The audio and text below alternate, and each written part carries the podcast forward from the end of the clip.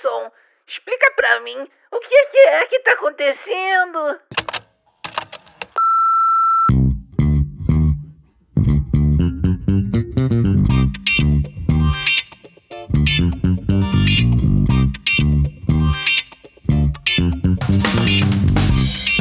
Salve, raça humana! Chegando aqui devagar no sapatinho, catando papel na ventania. E como muita gente por aí também tô tentando entender de onde a gente vem, para onde a gente vai. Mas eu não tô sozinho. Para botar ordem no barraco é estonteante, a inoxidável, essa flor no pântano, Fernanda Loureiro.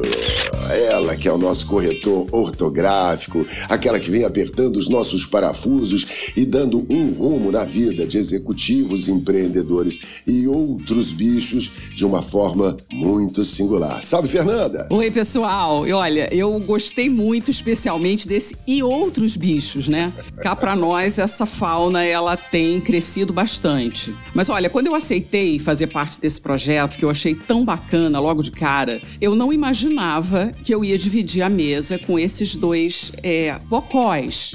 Bocói.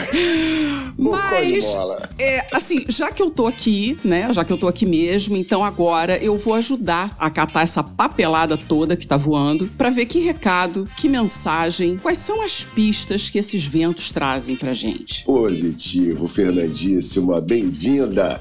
E diretamente do Complexo do Alemão, o nosso canivete suíço. Ele que lava, passa, chuleia, caseia e prega botão.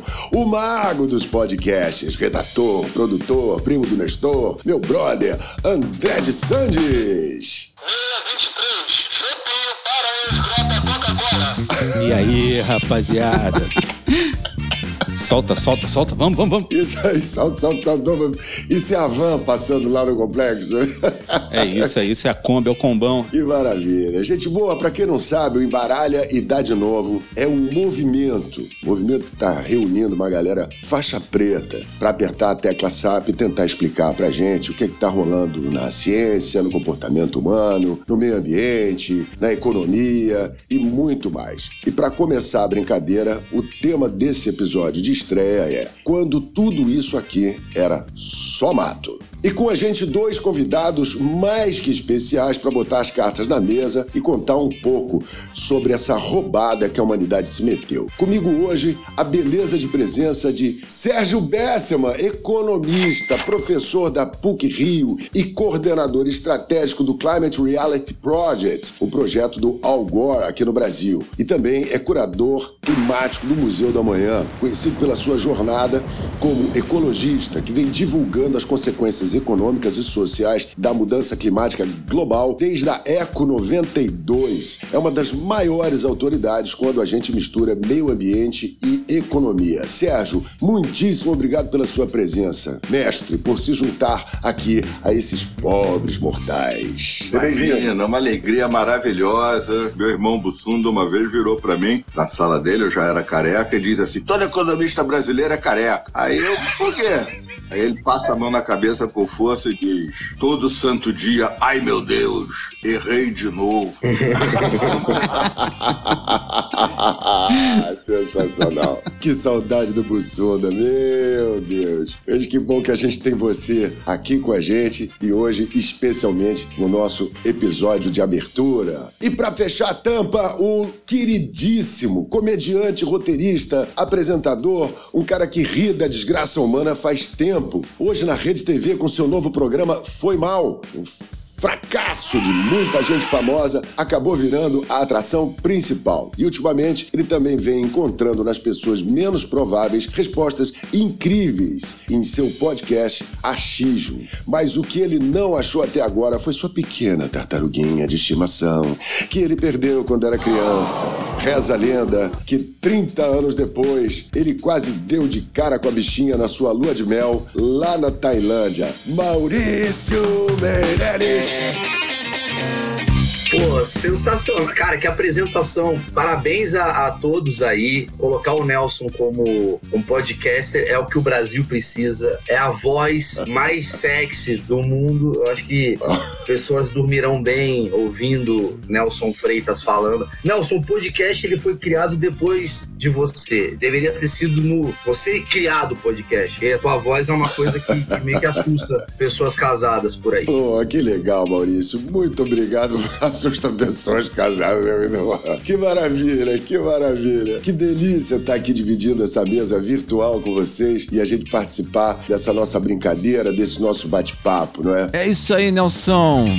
Seguinte, vamos embora faturar? Macacada, solta a abertura.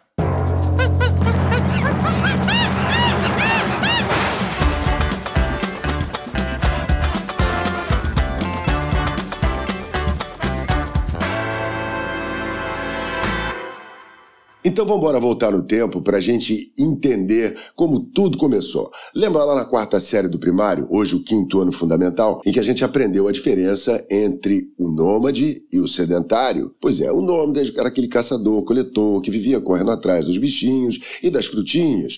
Mas ficar de rolé de um lado para o outro, catando o que comer, estava cansando a rapaziada. Aí, lá para 12.500 anos atrás, com a Revolução Agrícola, nós deixamos de lado essa parada de ser nômades e nos transformamos em sedentários. E passamos a ocupar e dividir espaços para plantar, colher, armazenar nossa produção e formar tribos em torno dos assentamentos, tudo em nome da sobrevivência. Não é isso, André? É, mas tem aí, ó, tem um biólogo alemão chamado Joseph H. Reinchoff. Saúde, brother. Obrigado, valeu, valeu. Mas é, Como é o nome da desgraça? É, é Joseph H. Reinchoff. É, o cara diz o seguinte, é o que ele fala é que a gente só estava cultivando cevada, plantar papoula e peote que não era para sobreviver, né? Que a gente estava ali para ficar de boas. Então, será que esse alemão tá certo? A gente estava brincando de Minecraft só para tomar uma breja e ficar doidão? O professor vai responder isso pra gente, tenho certeza. Gente, olha só, seja lá qual foi o motivo, a gente não pode afirmar com absoluta certeza, mas de lá para cá, a verdade é que a gente vem causando um impacto danado no meio ambiente. Eu peguei um dado aqui para a gente só ter uma ideia. Hoje o planeta só possui 11% das suas florestas primárias preservadas. Isso, segundo uma iniciativa chamada Global Forest Watch, que é um órgão que monitora o desmatamento mundial. Então, só com esse dado, já dá para a gente entender o tamanho do estrago que está acontecendo. E a água já está batendo no nariz da gente, né? As mudanças climáticas, elas chegaram para ficar. Os efeitos na economia, nas nossas vidas são inegáveis. Não adianta puxar para um lado, o outro puxar para o outro, porque os efeitos estão aí na nossa cara. É verdade, isso parece ser realmente uma verdade inconveniente. Desde a descoberta do Homo sapiens há 200 mil anos até 1930, nós éramos 2 bilhões de seres humanos. De 1930 para cá, ou seja, em menos de 100 anos, nós chegamos a 7,8 bilhões.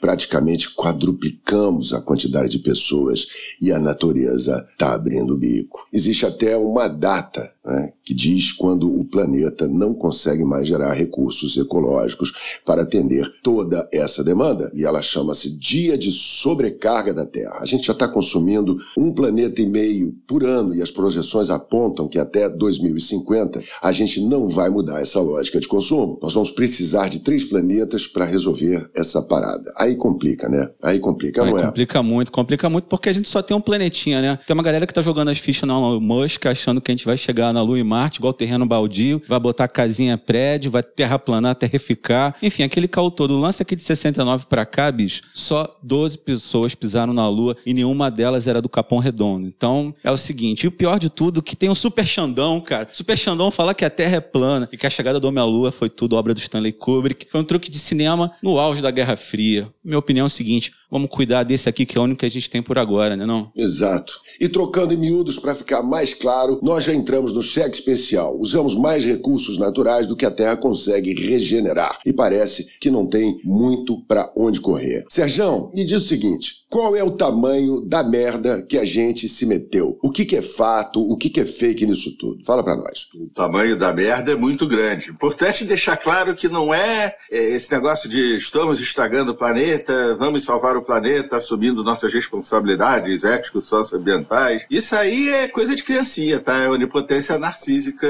de uma humanidade na infância. Nós não temos poder, nós somos irrelevantes. A gente se confunde as coisas por causa do tempo. A gente analisa do nosso tempo. Nosso tempo é curtinho, é como você disse, Nelson. Nós chegamos aqui, nós vivemos 80 anos, Jesus esteve aqui há 2 mil anos, agricultura 12 mil, 13 mil anos. O no primeiro bebê Sapiens, 300 mil anos. Quatro anos atrás eu diria 200, mas agora 300. A natureza tem 3 bilhões e 600 milhões de anos de vida no planeta Terra. Caparal, é um piscar de olhos, né? Já não é possível evitar perder a primeira partida por 3 a 1 Mesmo que dê tudo certo, ficar em 2 graus Celsius, Conferência de Biodiversidade interromper a extinção das espécies daqui a 30 anos, que está correndo solta, nós vamos perder de 3 a 1 Mas tem a segunda partida e aí a gente pode ganhar de 4 3 a 0 e se classificar. Como dizia meu irmão, para a vida de cada um de nós, vale para a humanidade inteira. As merdas que a gente faz é que adubam a vida. Dá para construir um mundo melhor, mas estamos perdendo de 3 a 1 e se não mudarmos muito radicalmente as coisas, vai dar um 7 a 1 aí. A vida do planeta continuará, mas a natureza, essa que te ama, e o bem-estar de 7 bilhões e 800, e principalmente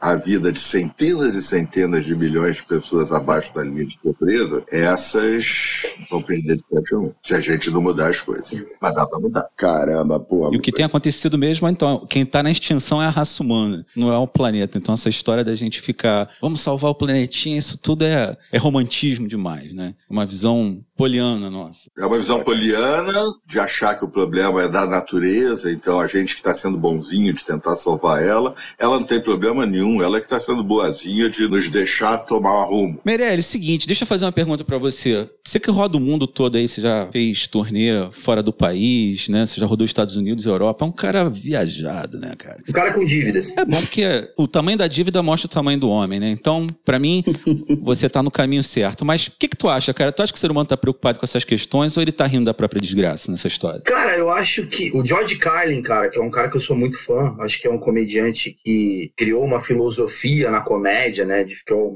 pago muito qualquer linha que eu quero seguir no futuro, tiver um vigésimo da capacidade desse cara. Ele falava muito isso, né? Que vocês estão falando, que a gente tem uma mania de achar que a gente é vai salvar o planeta, só que o planeta tá aí há muito tempo, cara. O planeta não, o planeta não acaba, quem acaba é a gente. É, eu tenho uma teoria que, assim como a sua célula do seu corpo, eu tenho uma célula aqui no seu corpo, aí se uma começa a ficar ruim, a outra começa a ficar ruim, e aí você né, vai aumentando ela, vai criando um câncer e você morre. O organismo, o corpo humano morre através do problema de célula. E eu acredito que para esse Deus, para esse globo, para esse planeta que, que a gente está vivendo hoje, nós somos as células e a gente está, cara, combatendo um ao outro, conflitando. Isso, cara, vai destruir a humanidade. A humanidade vai embora. A Terra continua aí chateada, pensando, pô, é a segunda gestão. O dinossauro não rolou muito. Agora, pô, o ser humano. Eu acho que a Terra está tentando descobrir o, o que, que rola aqui. This is Houston. Say again, please. Houston, we have a problem. Sérgio, eu queria saber de você, eu tenho curiosidade para saber o que, que, você pensa. A ciência, ela deveria se tornar mais pop? Você acha que ela tinha que ser um assunto mais simples, mais acessível no nosso cotidiano? Porque, no final das contas, são tantos dados e tantos números e gráficos, né? Mas, no fundo, ninguém tá aí para isso, né? No dia a dia. É, a gente está ligado mesmo em outras coisas, como é que isso vai impactar nossa, o nosso mundinho e a nossa vida, né? A gente, em algum momento, vai ver um cientista no Big Brother? Big Brother, eu acho difícil. O cientista tem mais o que fazer. Não vamos chegar nesse nível de pop. Mas olha, sabe, Fernanda, eu, eu tive o, privilégio de conhecer o Jean Cobandi, o grande líder verde lá do governo estudantil de 1968, de- da França, depois virou para, deputado verde no Parlamento Europeu, e ele virou para mim uma vez e disse assim, a gente jantou, e a conversa maravilhosa, ele é um cara extraordinário, o que ele falou eu discordei completamente, por isso que eu fiz o elogio antes. Ele disse assim, olha, só não caia na ilusão de que o ser humano muda. E eu não acho isso não, acho que como estava dizendo o Nelson, mudamos tantas vezes, eh, passamos um, 800 mil anos fazendo o mesmo tipo de ferramenta, nossos antepassados até, e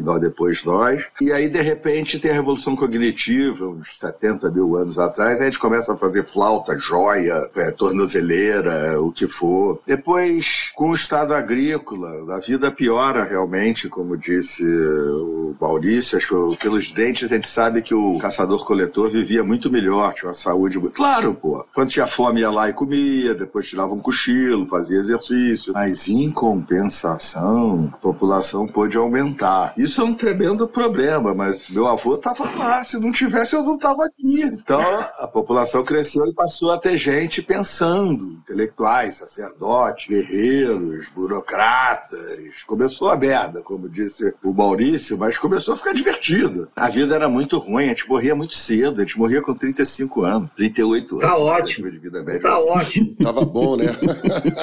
tá ótimo. Não precisa Tá bom, tanto. mas eu, eu topo, eu topo, mas pros outros.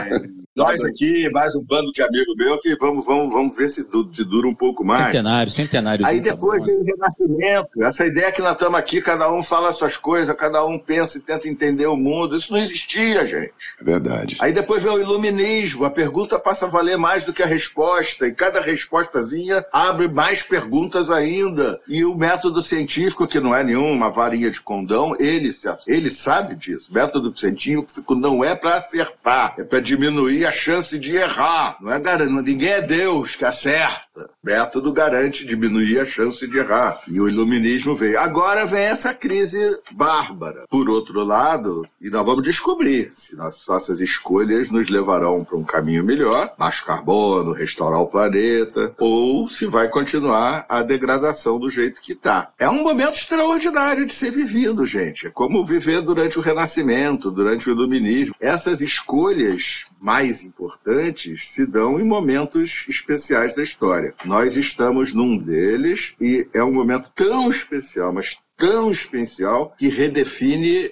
de novo, novamente, como sempre aconteceu e vai continuar acontecendo, o que é ser humano. Pela primeira vez a gente tem que pensar para frente. E pela primeira vez a gente tem que ser uma tribo de todas as tribos. A Torre de Babel, a história da Torre de Babel tem que continuar. O desafio é global, mudança climática é global, crise de biodiversidade é global. Não dá para enfrentar um problema global a não ser de forma global. Nem vale a pena enfrentar se não for global.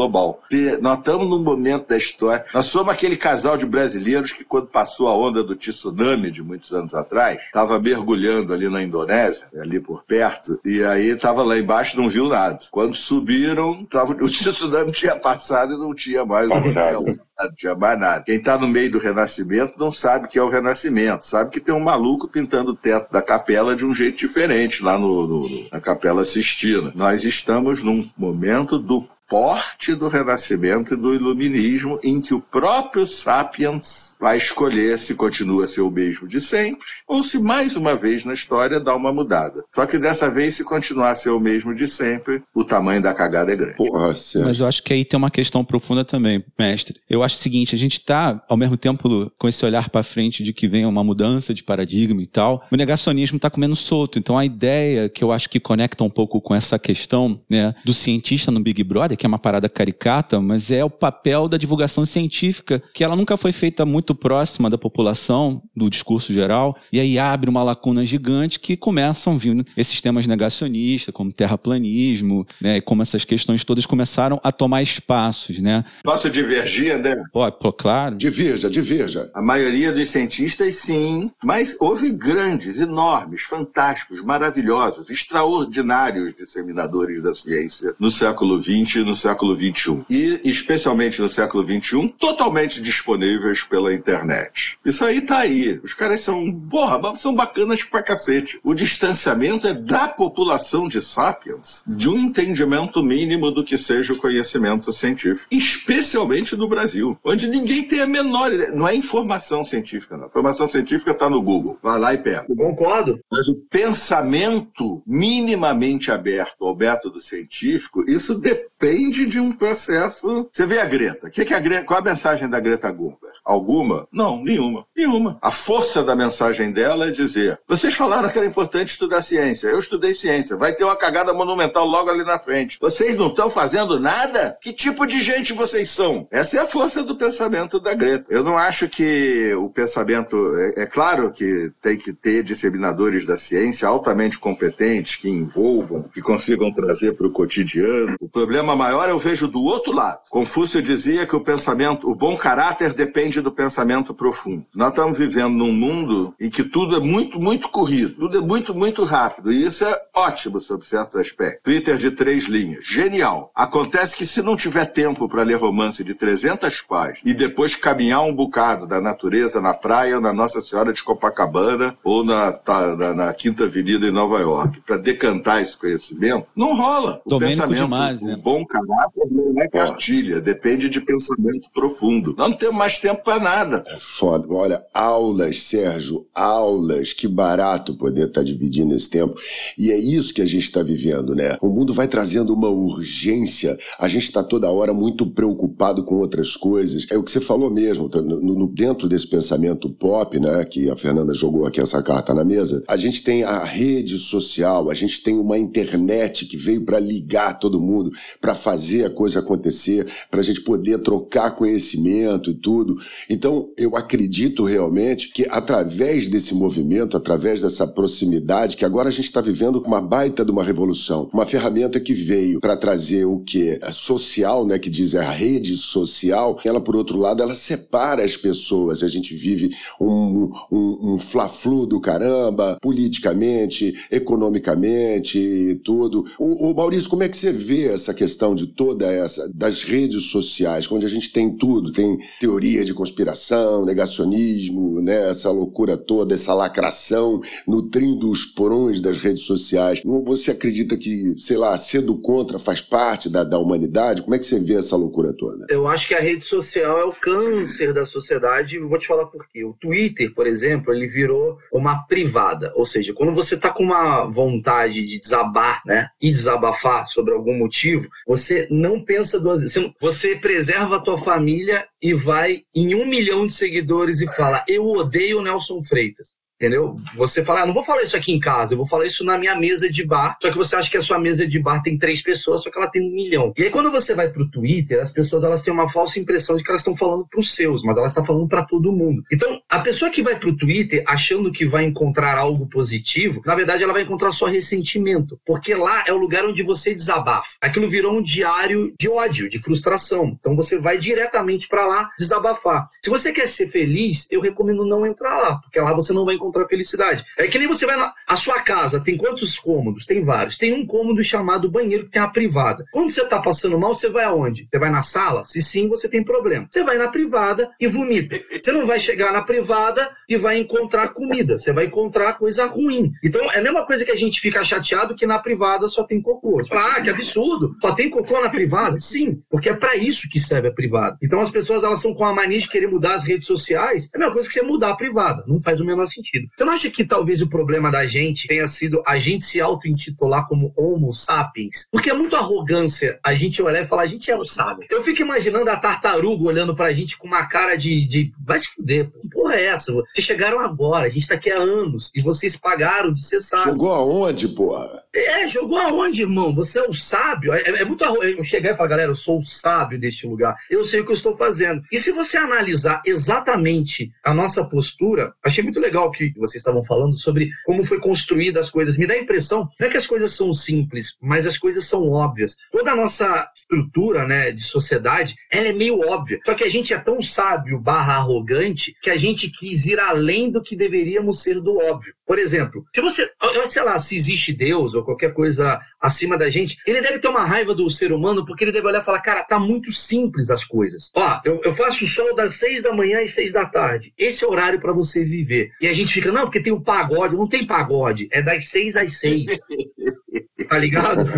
É tipo, comida. Porra, tem aí legume, fruta. A gente, não, porque tem o Big Mac. Não tem Big Mac, faz mal o Big Mac. Eu dei pra você a comida, sabe? Bebida, bebe água. Porra, tu quer ficar bem, bebe água. Não, porque a IPA. Não tem IPA. A gente tá o tempo todo com essa, essa pecha de homo sapiens, de tipo assim, a gente é melhor do que Deus. Deus criou o trigo, mas ele não sabe fazer a IPA. Deixa comigo. Isso foi cagando a sociedade, na minha opinião. Essa mania da gente tentar evoluir de uma forma interessante levou para um caminho muito legal, mas também tem essa coisa do descontentamento eterno que faz a gente cada vez mais além e a gente vai destruindo a própria humanidade. Tão inseguro e inconsistente que somos. Caraca, eu falei bonito agora, vou fazer um TED Talks. É, moleque. Deus mandou Adão dar nome às coisas. E aí o nome que o macho hetero, cisgênero, branco, deu para si mesmo foi Homo, já começa mal, né? É. Homo, e, e- e- Maurício, o o nome da espécie é Homo sapiens sapiens.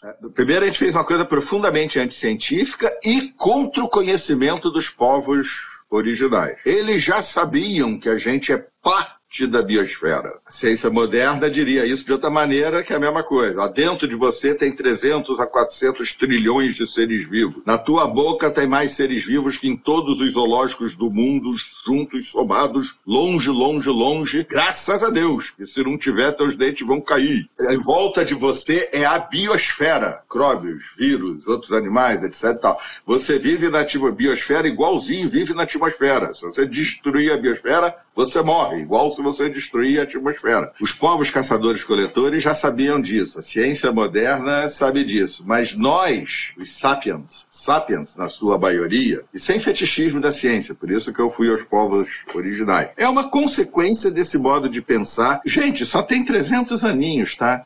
Em que o único objetivo é crescer, crescer, crescer, crescer, crescer, crescer, crescer, crescer. Só existe uma coisa parecida com a nossa sociabilidade atual, que só se importa com crescer, crescer, crescer, crescer, crescer. É a célula cancerosa. Ela também não quer saber de mais porra nenhuma, só quer saber de crescer, crescer, crescer, crescer, crescer, crescer, crescer. É uma célula capitalista, né? Uma célula. Ela- é- Elas são capitalistas não liberais. O câncer Exatamente. Uma vacina de PSOL, pouquinho, hein? Muito PSOL não. Uma vacina de, de PSOL ajuda.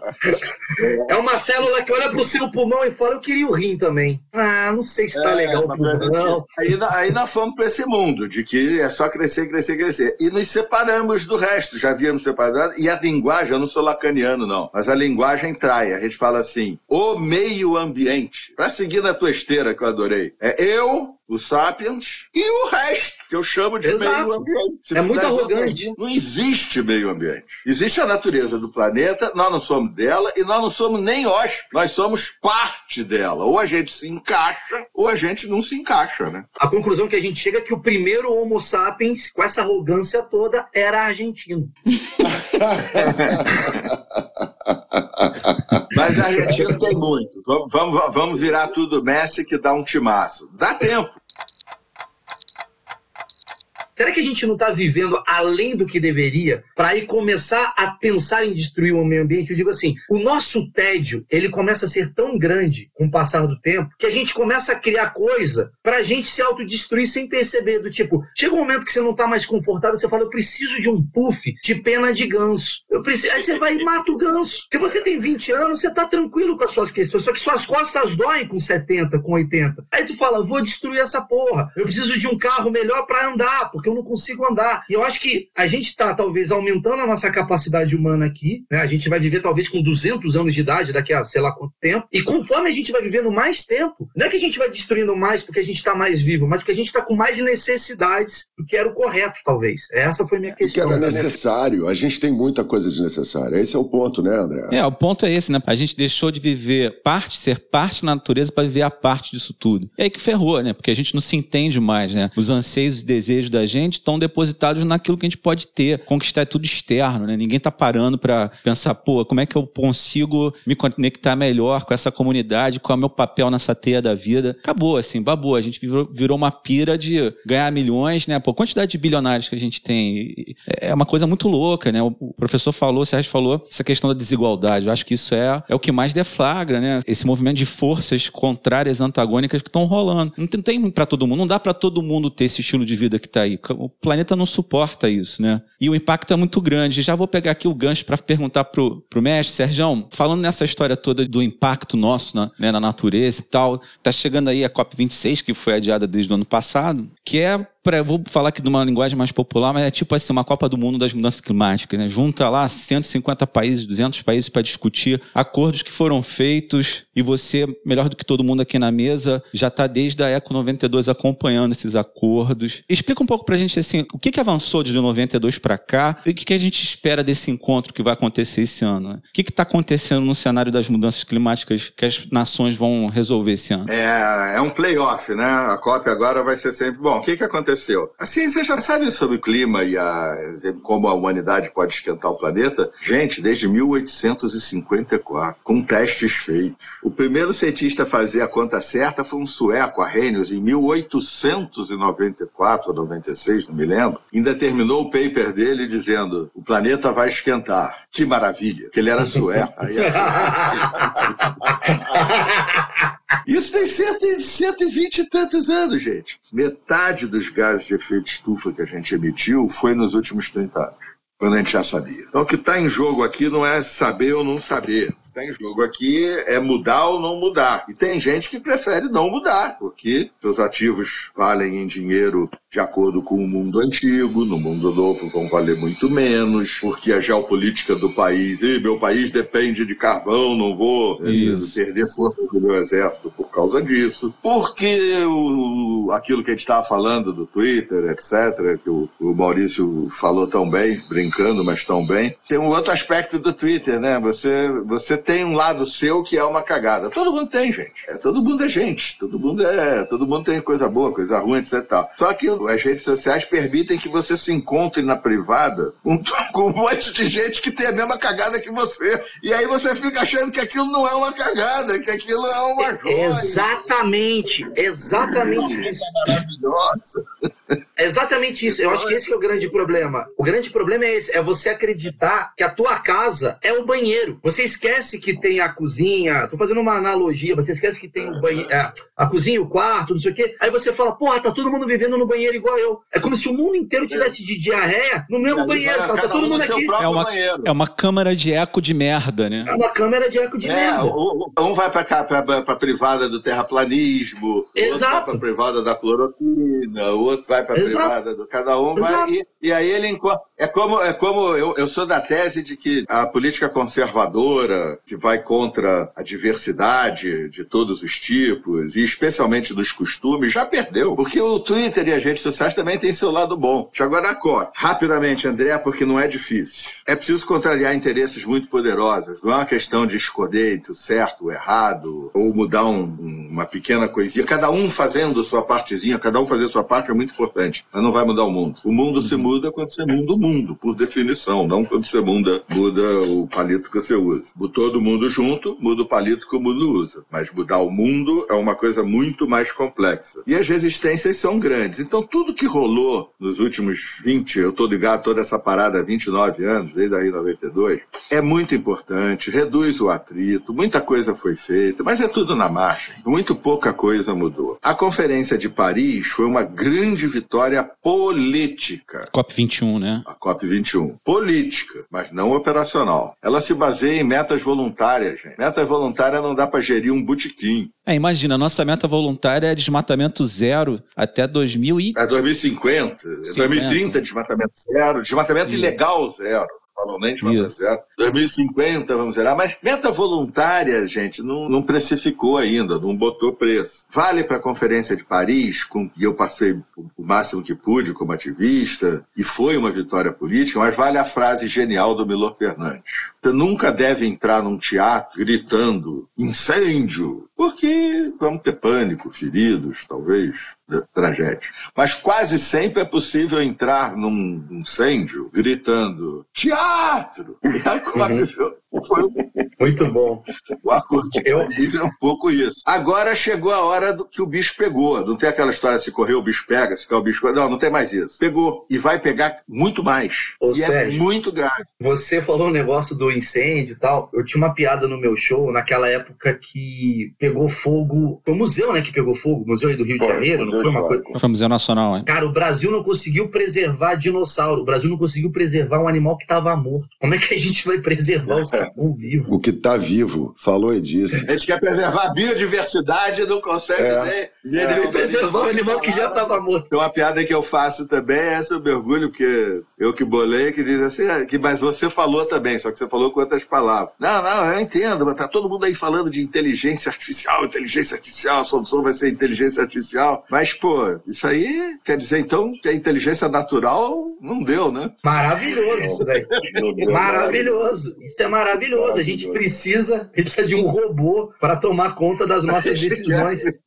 Exatamente. Mas voltando lá ao André, a COP26, já, o papinho acabou. Gente, vamos pegar, agora é, é- é- vou falar em linguagem coloquial, mas é bem sério. O papinho acabou. O papinho do eu vou fazer isso, eu vou fazer aquilo, eu me comprometo com isso, vamos em frente, a luta contra o aquecimento global. Acabou o papinho, já chegou. Para começar, não é mais futuras gerações. 2 bilhões e meio dos 7 bilhões e meio que o, o Nelson comentou vão estar vivos em 2100. Já estão condenados a terminarem suas existências num planeta diferente. Se o Acordo de Paris der tudo certo, 2 graus Celsius, o mundo será diferente em 2100. A natureza será diferente, tudo será diferente. 2 graus Celsius. A vitória, a vitória total, que na minha sensibilidade já não é possível, minha sensibilidade climática, de estudioso do que. Estou passando a mão na cabeça, gente. Vocês não estão me vendo, erro pra caramba, sou careca. Todo santo dia. Mas na, na minha visão, estudioso do tema, 2 graus Celsius já não é mais possível. Parece pouca coisa, né? 2 graus Celsius foi escolhido porque é o limite do perigo. Então, 2 graus Celsius é não faça aquela curva a mais de 100 km por hora, porque você tem risco de cair na ribanceira. Aí, ah, bom, então não vai dar 2, vamos fazer 3. Significa fazer a curva a 150 km por hora. É perigoso. Pode ter feridos. E os feridos serão os mais pobres. Pode ter mortos, mas mortos serão. Isso é o sucesso. 2 graus Celsius é fazer a curva a 100 km por hora, já tem que ter um grau de habilidade muito grande. E já é extremamente difícil. Essa ficha caiu. As contas, o setor, o sistema financeiro não adquiriu consciência. Ele não foi frequentar uma aula de educação ambiental e saiu de lá é, bonitinho, não. Ele percebeu que é inevitável. Se alguém acha que centenas de milhões de pobres no mundo vão sofrer os impactos das mudanças climáticas e não vai acontecer nada, esse alguém não é um sujeito perverso, não. É muito pior do que isso. Ele é um ingênuo. E os ingênuos costumam ser mais perigosos na hora que tomam decisões. Centenas de milhões de pobres sofrendo porque os ricos aqueceram o planeta, vai ser um pandemônio, vai ser, vai ser um. E nós vamos ter guerras, vamos ter coisas desse tipo. Até um jeito fácil de falar. Pega o drama da pandemia e multiplica por mil. E aí dilui, só que dilui no tempo. Não tudo concentrado num ano só. Dilu- multiplica por mil em mortos, em perda de PIB. Isso é mudança climática. E não estou sendo exagerado. Mas, Sérgio, você acha que existe a possibilidade também desse avanço? Porque acho que está no mesmo tema. A gente ter também possibilidades para conter isso, graças a- aos avanços tecnológicos também? já estão dados. A gente já tem todas as tecnologias na mão para conter isso. Nós sabemos exatamente como fazer. As tecnologias, os meios para viver um mundo muito melhor, muito melhor, já estão todo. O conhecimento para isso já está todo disponível. Só que tem que mudar, um, a sociabilidade, a forma como a gente vive, essa coisa de querer crescer a todo custo, querer ganhar dinheiro a todo custo, o máximo possível, no menor tempo possível, que é de onde vem aquele consumo bobalhão que vocês estavam comentando, que é o consumo ostentatório, é o consumo manipulado, é o consumo que acha que a pessoa vai ser mais feliz se comprar um buff de penas de ganso, é, ou, ou coisas desse tipo. E quando ele compra o puff de penas de ganso, menos de dois meses chegou a propaganda dizendo que tem um novo de veludo assincrônico, ou qualquer merda desse tipo, e o cara até acha que pra ser feliz. Gente, esse mundo tem só 250 anos, hein? Nós nunca vivemos assim, não. Nós não éramos assim. E éramos piores e melhores. Agora tem que mudar de novo para ficar com o que tem de melhor do mundo atual e corrigir o que tem de pior no mundo atual. As resistências econômicas, políticas, culturais, um. Dois, uma grande mudança do humano. Precisamos de um Shakespeare para escrever isso. Tem um ditado grego antigo que diz que uma sociedade cresce. Eu vou botar mulheres juntas porque estamos no século XXI, tá? Uma sociedade cresce quando homens e mulheres plantam árvores para dar sombra, que eles nunca chegarão a ver. O ditado é antigo, é grego, mas nós nunca fomos assim. Nunca. Nem somos. Pela primeira vez, a humanidade está convocado sapiens. Sapiens, sapiens. Você topa fazer coisas que vão te ter um custinho para você, mas são um excelente negócio para todos nós, só que você não vai estar mais aqui? Boa pergunta, difícil. Nunca fomos assim, vamos ter que mudar. E a terceira é aquela resistência que a gente falava. Tem que ser global, tem que ter governança global. Eu, pessoalmente, não quero governo mundial de jeito nenhum. Tenho medo de da gente eleger um maluco desses aí para o governo mundial. Você já imaginou? A gente já sofre quando tem um maluco maluco de um país poderoso, ou ou do nosso. Né? Maluco, Mas é. governança global, tribo de todas as tribos, muitas tribos, a maior diversidade de tribos possíveis. Eu queria aproveitar que o Maurício comentou que é super fã do, do George Carlin e ele, e ele sempre foi um crítico implacável, né? Assim, principalmente da sociedade norte-americana. Ele dizia que a maior arrogância de todas é a gente acreditar que o ser humano pode salvar o planeta e é disso que a gente está conversando aqui hoje. E ele pegava todas essas catástrofes e essas projeções e as más notícias para transformar assim, em piadas ácidas que, que tirava todo mundo da zona de conforto, fazia a gente se mexer na cadeira, né? Então, assim, Maurício, é, você acha que, mesmo nesses tempos que a gente está vivendo hoje, do politicamente correto e tal, o humor ainda pode ser usado como essa ferramenta de fazer a gente refletir, de tirar a gente dessa zona de conforto e fazer a gente pensar um pouquinho mais comprido sobre as nossas ações? Eu acho que deve, porque a- o humor é a forma mais sutil de você falar a verdade, né, cara? Eu acho que essa é a função do humor. Eu acho que existe. primeiro que assim, muita gente fala ah, o limite do humor e tal. Eu acho que tem várias vertentes de humor. Tem gente que gosta de fazer humor negro, tá, tem público pra ele. O meu humor, ele vai pra um caminho. Eu gosto dessa acidez. Tanto que eu, se eu for falar os meus ídolos, assim, da comédia, tá, os caras que eu admiro, é essa linha. George Carlin, é o Louis C.K., que é um outro cara é, americano que eu adoro, que eu consumo tudo. Eu vou para o Bill Burr, que é um outro cara também, que ele vai para um caminho mais relacionado a comportamental. Eu gosto muito disso. Eu até brinco assim, né? Humor é a melhor forma de você chegar numa mulher, por exemplo. Você é homem, ou de uma mulher chegando num cara. Porque é como você quebra uma frieza. E um tema como ecologia, por exemplo, o Sérgio estava falando um negócio, enquanto ele estava falando, estava vindo na minha cabeça uma mensagem do tipo, qual que é o lance? Eu não conhecia o Sérgio, assim, né? Bater papo e tal. E eu vi nele um cara muito.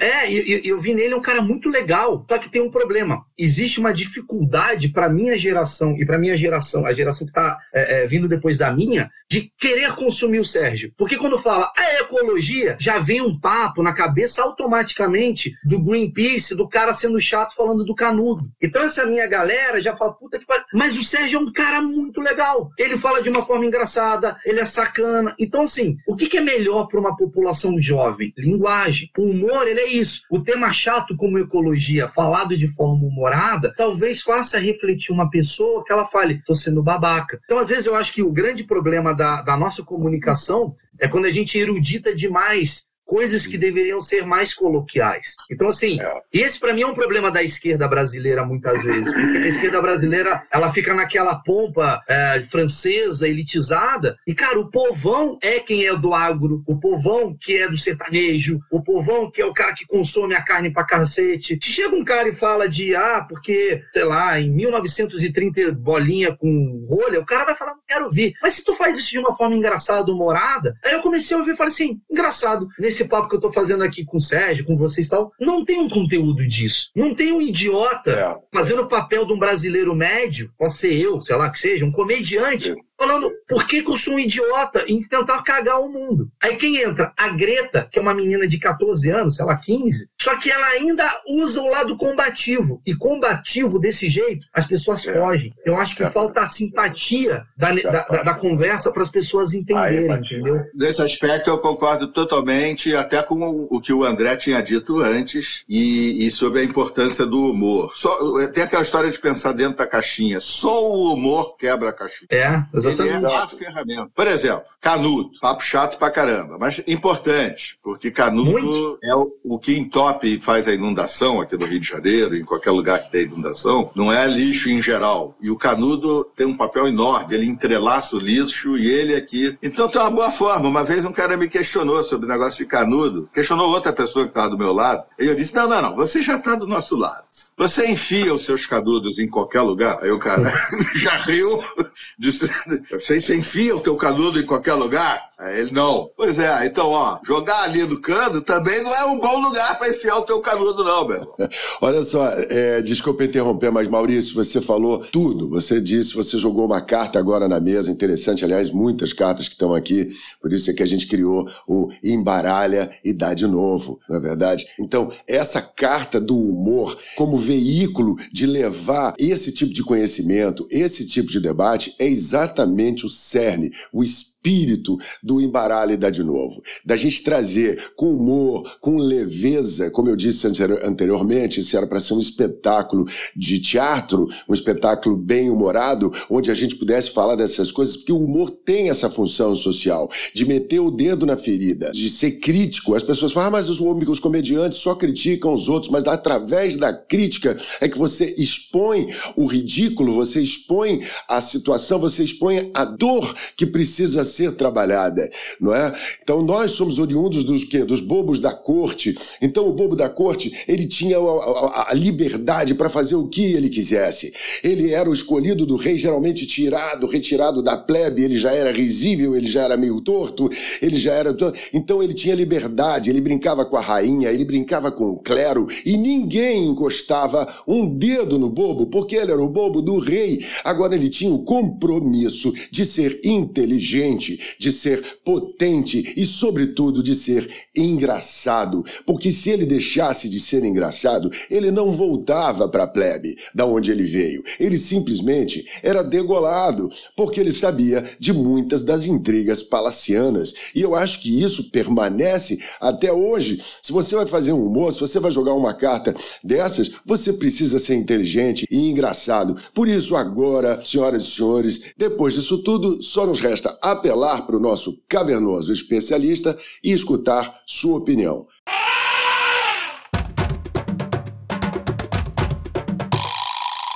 Australopitaco, qual é a cartada para virar esse jogo?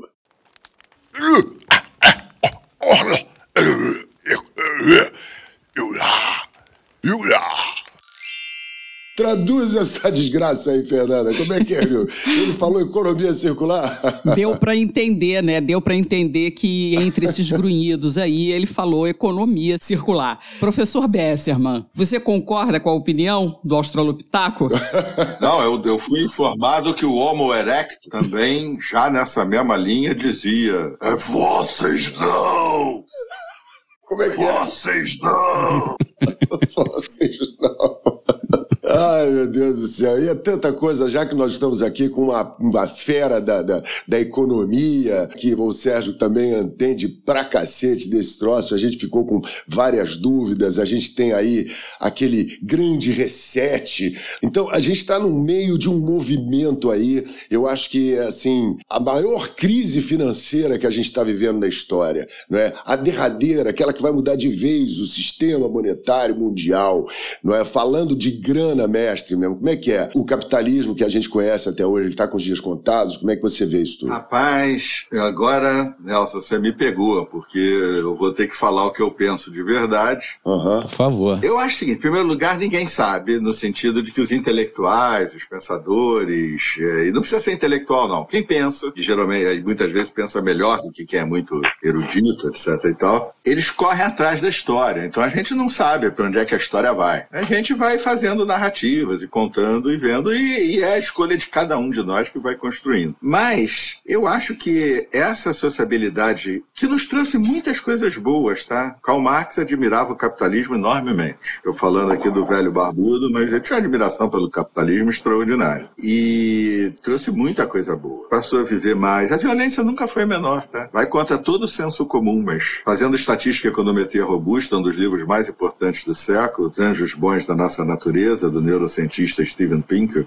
a violência nunca foi menor em toda a história da humanidade. Sempre foi, não um Caramba. pouco maior, é muitíssimo maior. Seja entre povos caçadores-coletores, estados agrícolas, na Idade Média, no Império Romano, antes, antes do Império Romano, na Idade Média, onde você quiser, a violência sempre foi muito, muito, muito, muito maior do que a de hoje, contando na estatística a Primeira Guerra Mundial, a Segunda Guerra Mundial, bombas atômicas, Hiroshima e Nagasaki, Cuba, Vietnã, o escambau. Cuba não, não morreu tanta gente, não teve guerra, mas etc. Então isso é impressionante, vai contra o nosso senso comum. E é uma coisa boa do senso comum do Sapiens. Ele não suporta a violência atual, mesmo ela sendo menor do que, que existia no passado. Nós temos eh, todas as possibilidades agora de cambiar e continuar. Existe uma palavra em alemão que o velho barbudo Karl Marx gostava muito, Aufbung. Hegel usava, que quer dizer superar e conservar ao mesmo tempo. Superar o que tem que ser superado, transformado, mas também manter o que tem de bom naquilo que foi que é como nós, cada um de nós individualmente, vamos caminhando pela estrada da vida. E está mais do que na hora do capitalismo deixar de ser o que ele é. Então ele vai deixar de ser capitalismo, sim, gente. Porque o capitalismo se caracteriza por ser um tipo de vida social que subordina todas as demais esferas da vida social. Isso vai acabar. Mas nada impede que a gente preserve o lado muito bom do capitalismo, que é o de favorecer as inovações, de transformação permanente, isso tudo de bom que a gente conseguiu. Mas como é, o que mudou ontem vai ter que mudar amanhã. Maurício, é, vambora olhar pra frente, vambora olhar bem lá pra frente. E mesmo sabendo que a gente ainda tem um caminho longo aí pra caminhar e pra capinar também, eu te pergunto assim: que mensagem você gostaria de gravar agora, aqui nesse episódio de estreia do Embaralhe Dá de Novo, pro Gabrielzinho, teu filhote, poder escutar em 2050? Falar, primeiro, Gabriel, que bom que papai ainda tá vivo, hein? Quem diria, hein, Gabriel? Nossa! Nossa! Aquele vinho que o Nelson Freitas deu pro papai machucou, mas papai tá vivo ainda. E a segunda coisa que eu ia falar pra ele, e eu juro que eu falo de coração, é uma coisa que eu tenho falado atualmente. Eu falo, filho, agora que você tá me ouvindo em 2050, o amor, o amor, filho, é a única coisa que vai trazer tudo que você busca, é o amor. E não é o amor romântico da mulher ou do da, da mãe, nesse amor assim, é um amor de energia, de caráter, de carinho, de ajuda, que é o que mais falta hoje em dia, mas é uma falsa falta, tá? Eu vou deixar claro isso pra você, Gabriel. Vou te falar porque que é uma falsa falta. Porque a gente sobrevive no medo. Então as pessoas, elas colocam muito medo na gente pra gente conseguir as coisas. Então eles colocam medo na gente pra gente trabalhar porque isso beneficia muito a gente. Eles colocam medo na gente pra gente se, ser, ser liberto porque isso facilita vários processos, né, na nossa sociedade. A, a TV, você deve assistir, deve estar tendo violência pra caramba, mostrando coisa errada pra caramba, mas isso é só pra te deixar medo pra você não agir conforme o seu coração manda. E o seu coração é bom, porque o meu é bom, o de todo mundo que tá ouvindo é bom. Só que a gente, com medo, a gente não age da forma que a gente tem que agir. A gente age com a nossa forma natural, mas uma capa pra gente sobreviver ao mundo. Só que a sobrevivência é um termo errado, porque a gente tem que viver, você não tem que sobreviver. Então, antigamente, Gabriel, a época do seu pai, como é que estava o mundo? Como é que seu pai teve essa, essa noção, né, de, sei lá, de epifania, digamos assim? Seu pai estava vivendo o início da internet, Gabriel, e aí a galera naquele, naquela época estava se unindo por uma coisa muito complicada, que era pelo ódio. As pessoas, elas se encontravam no ódio. Então, uma pessoa leva assim, ah, eu não gosto desse presidente. Aí as pessoas se uniam para odiar um presidente, seja qual ele for, politicamente, pode ser o cara da esquerda, o cara da direita. Eu não gosto de uma banda, eu também não gosto dessa banda. As pessoas se uniam para odiar uma banda. E nunca vai dar certo uma relação, e nunca vai dar certo algo para você se você se unir através de algo que não é um sentimento gostoso e adequado a você. Então, evite se unir por alguém por ódio. Busque aquilo que faça você amar. Não importa o que você ame, mesmo que te julguem. Se você ama algo, se dedique a isso e você vai encontrar a tua solução. É isso que eu falaria para você hoje. Falou bonito demais. Muito bacana. Falou bonito demais. Eu costumo dizer que nós temos dois sentimentos originais: o amor e o medo. Deles se originam todos os outros. Do amor você tem a fraternidade, você tem o amor romântico, você tem a irmandade, a colaboração, o sentimento de, de, de justiça, de qualquer coisa. E do medo, tudo aquilo, a inveja. Você tem a inveja porque você tem medo de que aquilo possa acontecer, você tem ciúme porque você tem medo de perder aquela pessoa. Né? Então, isso, isso aí é sensacional. Você falou dos dois sentimentos originais, do amor e do medo. O ódio ele nem existe, cara. O ódio ele é fabricado. É, e ninguém nasce odiando nada, né? É. Sabe por que, que eu, a, a, uma das coisas mais legais que eu tenho na minha vida hoje é a oportunidade de ver uma vida nascendo, né? Que foi meu filho. Ver meu filho nascendo. E eu sei que meu filho ele é primitivo. E meu filho não tem ódio. É impressionante como uma criança ela não tem ódio, mas ela tem amor e ela tem medo. E aí eu percebo assim que os traumas que eu coloco, que eu sou um campeão em colocar traumas no meu filho, né? Acho que a gente é campeão em fazer isso, a gente coloca, filho, cuidado, filho, não sei o quê, vai para lá, não sei o quê, vai criando nele um ódio sem ele perceber. Então ele daqui a pouco pode ter ódio por cachorro, daqui a pouco ele pode ter ódio por elevador, daqui a pouco ele pode ter ódio por várias coisas que foram impostas pela minha criação nele. Então eu acredito muito nisso. E só para continuar o que você estava falando, Nelson e pessoal, eu percebi de fato isso na minha vida porque o meu pai estava entubado agora, né? Ele passou por um problema absurdo de Uhum. Covid, foram 33 dias, né, na UTI. Eu de fato achei que ia perder meu pai, eu tive certeza, assim, um momento assim muito triste e tal. E ali a vida me mostrou um negócio muito interessante, cara, que eu preciso deixar aqui para todo mundo que tá ouvindo, que é muita gente às vezes tá na mesma situação que eu ou pior. Cara, foi na merda, na situação mais decadente de bosta que eu tava inserido, eu vi como o amor é muito bom, cara, porque a quantidade de gente que apareceu na minha vida que eu nem imaginaria, que eu vejo no Twitter vomitando ódio e apareceu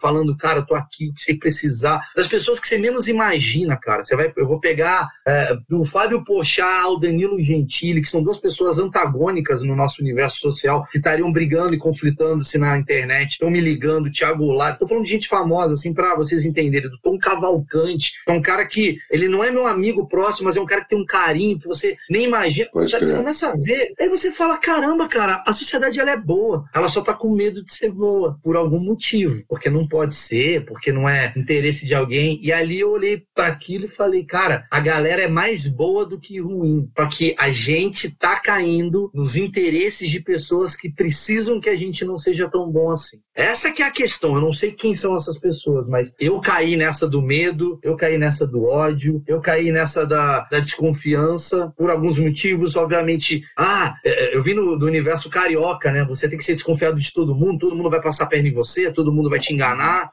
só que, porra, é sério isso? Será que todo mundo é assim? Ou será que a gente já começa com essa cabeça assim, achando que todo mundo vai ser assim? É muito louco, é muito louco. Agora já dá até um calorzinho no coração. Dá até para olhar para o horizonte e acreditar que a espécie humana vai evoluir e sair dessa. E por falar em evolução das espécies, eu vou passar a palavra para ele, a voz da ciência, aquele que organizou a suruba e botou ordem no barraco. Com vocês, Charles Darwin. A Terra é um paraíso. Um pequeno ponto azul flutuando no universo cheio de vida e prosperidade. É de deixar qualquer Júpiter ou Marte Plutão de tanta beleza natural que existe nesse planeta. Rios, mares, florestas, montanhas, um cenário de abundância e paisagens de tirar o fôlego.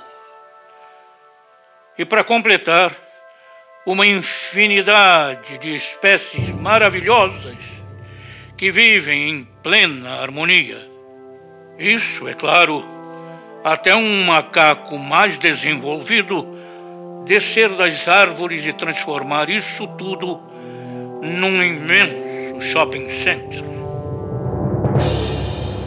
Ele serra, corta, queima, mistura, embrulha, vende, compra, come, usa, rasga e joga fora. Tudo está à venda. Tudo é descartável. Todo dia é Black Friday. Com seu apetite voraz, ele devastou florestas, poluiu mares, explodiu montanhas, envenenou a atmosfera e ainda estourou o limite do seu cartão de crédito.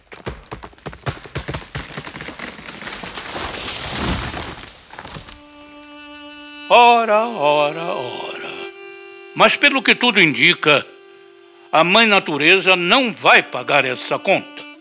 E ela ainda tem dado troco com secas, tempestades, inundações, tsunamis, vulcões em erupção, terremotos, furacões, El Ninho, Laninha, Katrina.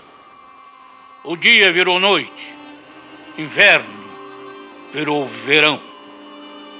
Com fome, sede, frio e com o gerente do banco no seu pé, nosso irmão das selvas, aos poucos, parece tomar ciência de suas atitudes.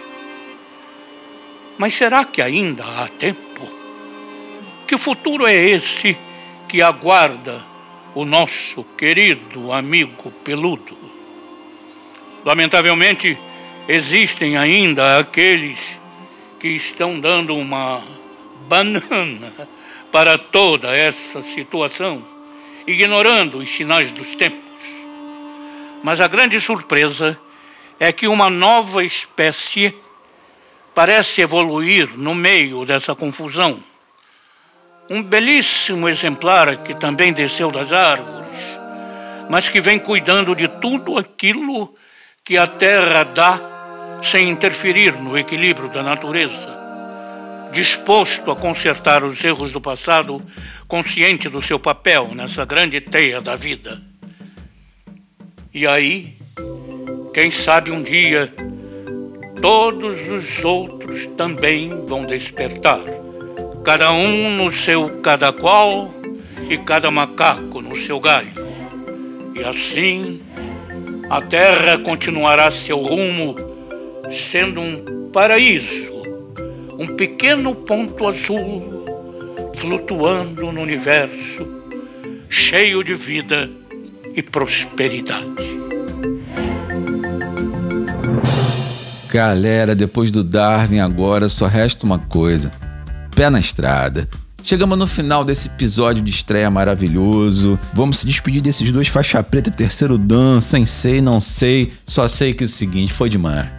Ô Maurício, nós todos aqui, nós não temos espaço no coração para agradecer também o seu tempo, o seu carinho. Eu sei que você tem uma vida corrida, as coisas estão acontecendo numa velocidade astronômica e você, como um bamba que é, não deixa a peteca cair e não fica para trás. Parabéns pelo seu caminho, pela sua trilha, pelo que você está fazendo e contribuindo para o desenvolvimento desse país através do humor, através da inteligência.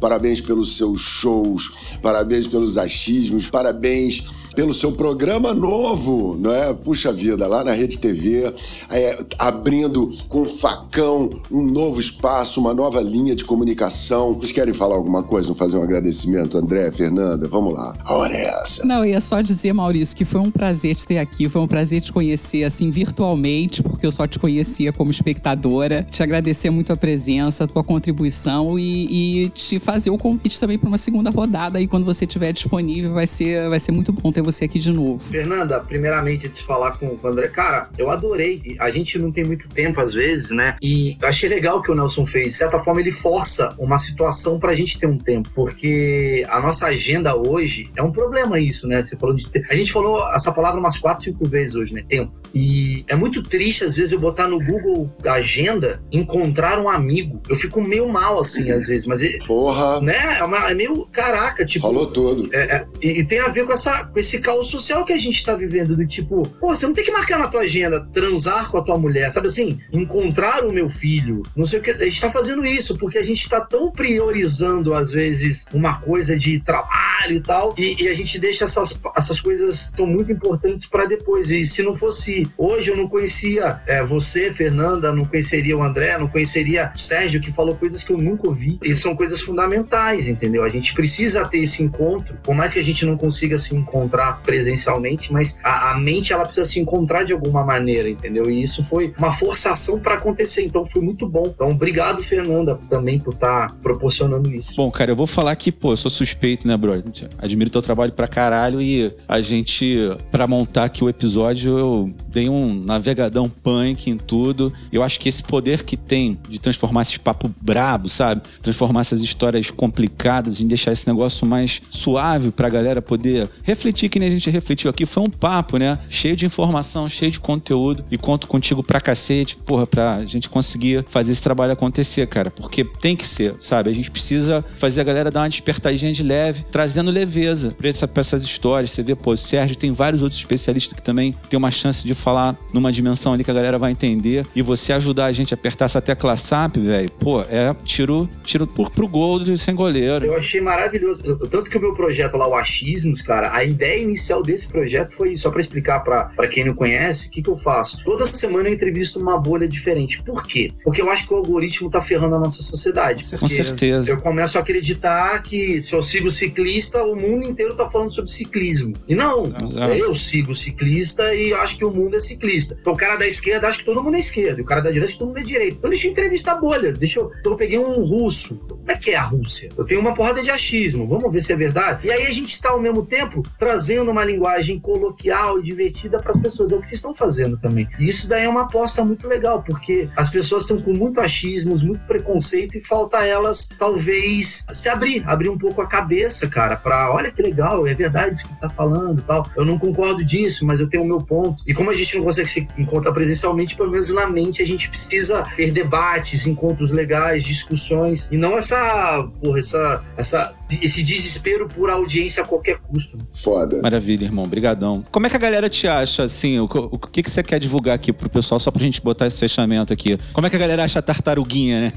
A tartaruguinha, a tartaruga tá no, tá no Netflix, né? Que é, é, eu tenho, tá no meu especial de comédia lá que eu, porra, gravei lá pro. Até feliz, cara. São 195 países que eu gravei esse especial de comédia. Aí eu falei, porra, eu vou bombar, bicho, Nova York, a galera vai ver. Bombei na Costa Rica. Mas tá bom, tá legal. Chegando lá, aos poucos, tô famoso na Bolívia, uns lugares assim. Acho que a galera falou, porra, essa piada, piada de sogra ainda não chegou na Bolívia. Tá novidade aqui. É uma loucura isso. Eu criei uma tendência lá com as piadas de sogra. Mas lá no Netflix, procura pelo meu nome, Maurício Meirelles, assim como no YouTube. E o YouTube acho que é o lugar onde eu tô mais pirando. Tem o Foi Mal, que é o meu programa na Rede TV, 10 e meia da noite, que é um programa que eu mexo com fracasso, com humanidade, com. Porra, entro na rede social dos famosos, falo sobre fracasso, do zoado, que é um outro tipo de humor que eu gosto bastante, que é tirar essa coisa, essa pecha inacessível e jogar pro. Eu em muito lugar, cara. Acho que eu tô com, com muita dívida. Acho que eu preciso melhorar isso, sim. é incrível. Obrigado demais, meu irmão, querido. Porra, que honra, cara. O que você precisar, Nelson. De verdade. Obrigado a todos aí. Foi muito legal, cara. Adorei mesmo. Então, conte comigo pra quando precisarem aí. Tomara que seja um sucesso o projeto, porque eu não aguento mais entrar em projeto e eles acabarem. Como o CQC, o Pânico, o Video Show. Tá na hora de eu começar o projeto. Se Deus quiser, ele vai durar bastante tempo. Gente, eu queria agradecer demais, demais ao Embaralha Idade Novo, porque it's all connected, tá tudo conectado. Só existe uma ciência, a ciência da história. De modo que se a gente quer entender o que tá rolando na realidade, na história, tem que embaralhar a Idade Novo e depois embaralhar a Idade Novo. E se a gente quer favorecer a diversidade, várias vezes cada, em cada mão de pôquer, um ganha, depois do outro ganha. E esse é que é o lado. E a gente vai vivendo. Sérgio, vou propor um segundo round pra gente continuar esse papo, hein? Tem mais coisa pra gente falar, tem mais coisa pra gente continuar. Vou propor a parte 2 aqui, galera. Tá ótimo, tá bem proposto. Bem? Sérgio, Beleza. muito, muito obrigado por o seu maior e mais precioso ativo, que é o seu tempo. E foi pra gente a maior demonstração de generosidade e de deferência. Eu fico emocionado de poder estar conversando com você, com o Maurício da gente poder estar fazendo essa bola. Então segue a vida, a gente se encontra na próxima esquina. Obrigado, um beijo enorme e até daqui a pouco. Abraço. Só alegria.